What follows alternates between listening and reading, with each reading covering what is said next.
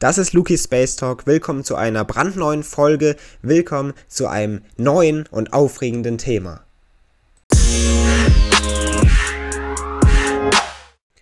Unsere Erde ist knapp 4,6 Milliarden Jahre alt. So alt, das können wir uns ja kaum vorstellen, doch wir müssen diesen Vergleich ziehen zu unserer Menschheit. Das bringt nämlich die Frage auf, wie alt unsere Menschheit eigentlich ist und vor allem, wo wir herkommen ist nämlich der Grundbaustein unserer Existenz genauso alt wie unsere Erde, also auch knapp 4,6 Milliarden Jahre, oder gibt es da noch etwas anderes, was man sich anschauen sollte?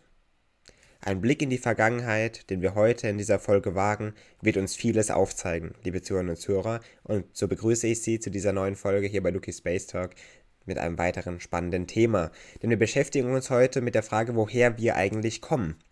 Denn in diesem Zusammenhang ist eine interessante Studie entstanden, die wir uns speziell in der heutigen Folge anschauen wollen. Bereits vor 3,9 Milliarden Jahren gab es wahrscheinlich sehr einfaches, einzelliges Leben auf unserer Erde. Das steht schon einmal fest. Das heißt, 3,9 Milliarden Jahre können wir schon einmal sicher in die Vergangenheit blicken.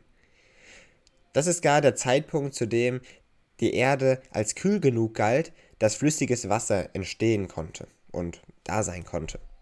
Aber wie konnte darauf dann letztendlich das Leben entstehen, wie wir es heute kennen? Bei der Beantwortung dieser Frage sind nun Forschende möglicherweise einen großen Schritt weitergekommen.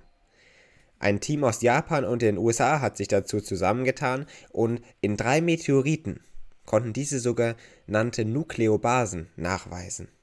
Und diese Nukleobasen sind wichtige Bausteine für unsere Erbsubstanz, genau richtig, die DNA. Nun seien diese komplexen Moleküle bereits vor der Entstehung des Sonnensystems imstanden, so zumindest nach Wissenschaftlern nach einer Studie, die im Fachmagazin Nature Communications veröffentlicht wurde. Dabei geht es um Forschende um Yasuri Oba von der Universität Hokkaido in Japan. Untersuchungen im Zusammenhang mit ihm und seinen Kollegen und dieser Studie generell zeigen, dass es in Meteoriten eine große Vielfalt an Nukleobasen gibt also eine große Vielfalt gar an den Grundbausteinen unseres Lebens. Denn interessant ist nun, dass diese Nukleobasen gar als Bausteine für die Entstehung von DNA und RNA auf der frühen Erde gedient haben könnten. Und wahrscheinlich ist das auch so. Wichtig ist hierbei erstmal diesen Prozess eines Lebens zu verstehen. Lebewesen pflanzen sich fort und sie passen sich durch die Evolution an ihre Umgebung an. Damit das aber überhaupt geschehen kann, muss ihr Bauplan gespeichert und weitergegeben werden. Und wichtig ist nun, was die DNA und die RNA in diesem Kontext macht und warum sie dann so wichtig sind für die Fortpflanzung und das Leben und eine Zivilisation und deren Entwicklung. Träger dieses Bauplans, nämlich eines Lebewesens, ist nämlich oftmals die DNA. Und beim Kopieren dieser wichtigen Informationen der DNA dann zum Beispiel und all diesen Informationen drumherum hilft dabei die RNA. Die DNA und die RNA sind also wichtige Begriffe und wichtige Gegebenheiten, die es geben muss, um das Leben, wie wir es kennen, beschreiben zu können. Die eigentliche Information ist dabei in der Abfolge der Nukleobasen festgelegt. Und das macht diese gerade so interessant und so wichtig. Denn das zeigt uns einen Blick auf das Leben, das wir so kennen. Denn bei uns ist der zentrale Baustein oder der zentrale Baustein allen irdischen Lebens, das wir kennen, Kohlenstoff. Und interessant ist dabei, wenn man sich nun chemische Möglichkeiten des Kohlenstoffs anschaut. An ein Kohlenstoffatom können nämlich bis zu vier weitere Atome wiederum binden. Und somit können komplexe Verbindungen wie lange Molekülketten und auch Molekülringe entstehen. Folglich nennt man diese auf Kohlenstoff basierenden Verbindungen in der Chemie organisch. Also ein Begriff als Grundlage allen Lebens, das wir kennen, als Grundlage des Lebens, so wie wir es kennen und uns vorstellen. Und nun ist schon seit längerer Zeit bekannt ebenfalls, dass viele solcher organischen Stoffe auch im Weltall entstehen können.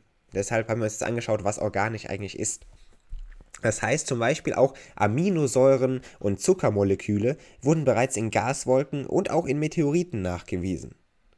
Interessant ist hierbei nun, dass die Moleküle wohl stabil genug sind, die man gefunden hat, um die Anfangsphase von Planeten zu überstehen. In diesem Zusammenhang ist dann eine Hypothese entstanden. Diese beschreibt, dass die schnelle Entstehung des Lebens auf der Erde durch einen Zustrom von Lebensbausteinen aus dem All beschleunigt und angeschoben wurde. Das heißt, diese Hypothese Unter anderem, dass eben die DNA und Bestandteile davon, dieser Nukleobasen, aus dem Weltall stammen, diese Bausteine unseres Lebens also. Die Hypothese, dass diese eben aus den fernen Weiten des Kosmos stammen können, die wurde immer wichtiger und bedeutender und könnte ebenso für einen, eine Beschleunigung und für einen Anschub der Entwicklung unseres Lebens und den Aufbau unseres Lebens gesorgt haben. Frage ist nur natürlich, die wir uns stellen müssen, wie weit dieser kosmische Einfluss überhaupt ging. Oder ob er überhaupt wirklich, wirklich da war. Untersuchungen von Ober und seinen Kollegen zeigen nun, dass dieser Einfluss sehr weit gegangen sein könnte. Mithilfe neuer Analysemethoden konnten die Forscher eine große Vielfalt von Nukleobasen in drei intensiv untersuchten Meteoriten ausdrücklich nachweisen. Dabei geht es um Adenin, Thymin, Guanin und Cytosin. Und diese vier Stoffe sind wirklich die entscheidenden Informationsträger der DNA und somit die entscheidenden Informationsträger des Lebens, das wir kennen. Die Frage natürlich, die dann auch hier bleibt, stimmt das wirklich? Und wie konnte das Forscherteam überhaupt so etwas Unglaubliches nachweisen in Meteoriten? Dabei spielt die Empfindlichkeit der Messeinstrumente, die das Forscherteam genutzt hat, eine sehr wichtige Rolle. Auch die Analysetechnik war darauf optimiert, Nukleobasen in geringster Konzentration bis hin zu einem Molekül unter einer Billion anderer Moleküle nachzuweisen. Und so fanden sie sogar die Nukleobasen in Konzentration von bis zu 1 unter einer Milliarde.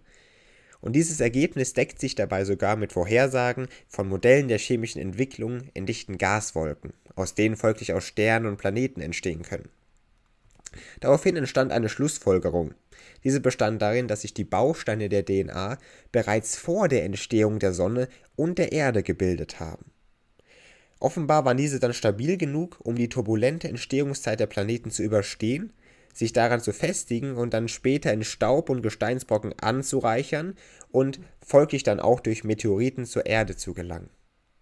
Im Gegensatz dazu entsteht eine Entstehung solcher Moleküle auf der jungen Erde in einem sehr schwierigen und äh, Licht und in sehr schwierigen Verhältnissen. Das heißt, die Vermutung, aus, dass aus dem All gelieferte Nukleobasen zur Entstehung der genetischen Eigenschaften des ersten Lebens auf der Erde beigetragen haben, wird immer populärer und immer anerkannter in der Welt der Wissenschaft und auch in der Welt der Physik und Biologie und natürlich auch Chemie, generell in der Welt der Naturwissenschaften. Und das ist ziemlich interessant die Bausteine unseres eigenen Daseins, unserer eigenen Existenz, unseres eigenen Lebens, könnten also gar älter sein als unser Heimatplanet, als die Erde selbst. Und das ist ziemlich interessant. Wir können gespannt sein, liebe Zuhörer und Zuhörer, wie sich das in der Zukunft entwickeln wird, was man noch finden wird, welche Indizen und man das alles findet in verschiedenen Meteoriten, in anderen Gesteinsbrocken, in all das, was wir untersuchen können. Wir können wirklich gespannt sein, um was es da noch geht und was wir tatsächlich da noch beweisen können. Aber diese Studie zeigt schon mal, wie viel wirklich noch dahinter stecken kann und zeigt vor allem, dass die Vermutung, dass wir Menschen, beziehungsweise dass die Grundbausteine unseres Lebens älter sind als unser Heimatplanet ja selbst, das ist ziemlich interessant. Wir können also wie gespannt sein, was in der Zukunft hier noch entwickelt wird und untersucht wird und herausgefunden wird. Warten Sie also ab, was die Welt der Wissenschaft noch in Erfahrung bringen wird. Falls Sie sich weiter für solche Themen interessieren, liebe Zuhörer dann verweise ich gerne auf mein Buch Eine Reise durch den Kosmos. Auf Amazon verfügbar, auch bei weiteren ausgewählten Buchhandlungen sogar verfügbar oder eben bei weiteren Händlern im Internet zu finden. Schauen Sie gerne vorbei, wenn Sie sich für den Kosmos, also unser Weltall, genauer interessieren für weitere spannende Themen und interessante Fachgebiete und all das. Es ist wirklich sehr spannend. Schauen Sie gerne vorbei. Wie gesagt, auf den verschiedenen Plattformen verfügbar. Ich würde mich sehr freuen. Ich würde mich natürlich auch freuen, falls Sie hier wieder bei Lukis Space Talk in der kommenden Folge am Mittwoch einschalten, wenn wir uns mit einem neuen spannenden Thema wieder hier an Sie wenden. Das heißt, entweder begrüße ich Sie durch mein Buch und durch all das, was ich darin erzähle, oder eben am Mittwoch bei einer weiteren Folge hier bei Lucky Space Talk oder am besten sogar bei beiden Gebieten. So verabschiede ich mich von Ihnen, liebe Zuhörer und Zuhörer, wünsche Ihnen einen schönen Restsonntag, einen guten Start in die neue Woche und dann hören wir uns am kommenden Mittwoch hier wieder. Bis dahin, machen Sie es gut.